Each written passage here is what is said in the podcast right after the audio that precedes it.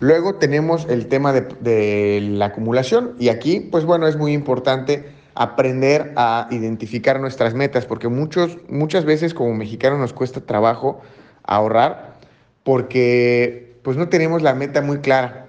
Pensamos que ahorrar es poner nuestro dinero o lo que nos sobra de nuestro dinero a final del mes, pero la realidad es que si lo hacemos de esta manera, nunca vamos a poder ahorrar. Para poder ahorrar es importante saber qué es lo que queremos hacer específicamente para eh, y en cuánto tiempo para poder establecer una meta y un plan.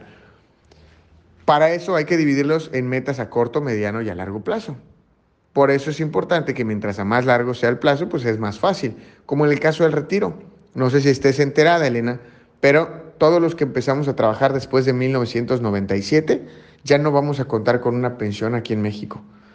Y eso significa que vamos a tener que seguir trabajando o vamos a tener que depender de uno de nuestros hijos o de nuestros hijos o vamos a tener que depender del gobierno. Si yo te pregunto, Elena, ¿te gustaría depender de un familiar o del gobierno o de seguir trabajando o depender de tu dinero? Seguramente me vas a decir que la última. Y ojo con esta pregunta, es muy importante.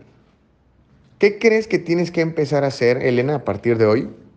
Si quieres tener un colchón de dinero que sea lo suficientemente amplio y que te permita vivir cómodamente tu etapa de retiro, ¿qué crees que tienes que empezar a hacer a partir de hoy? Pues ahorrar.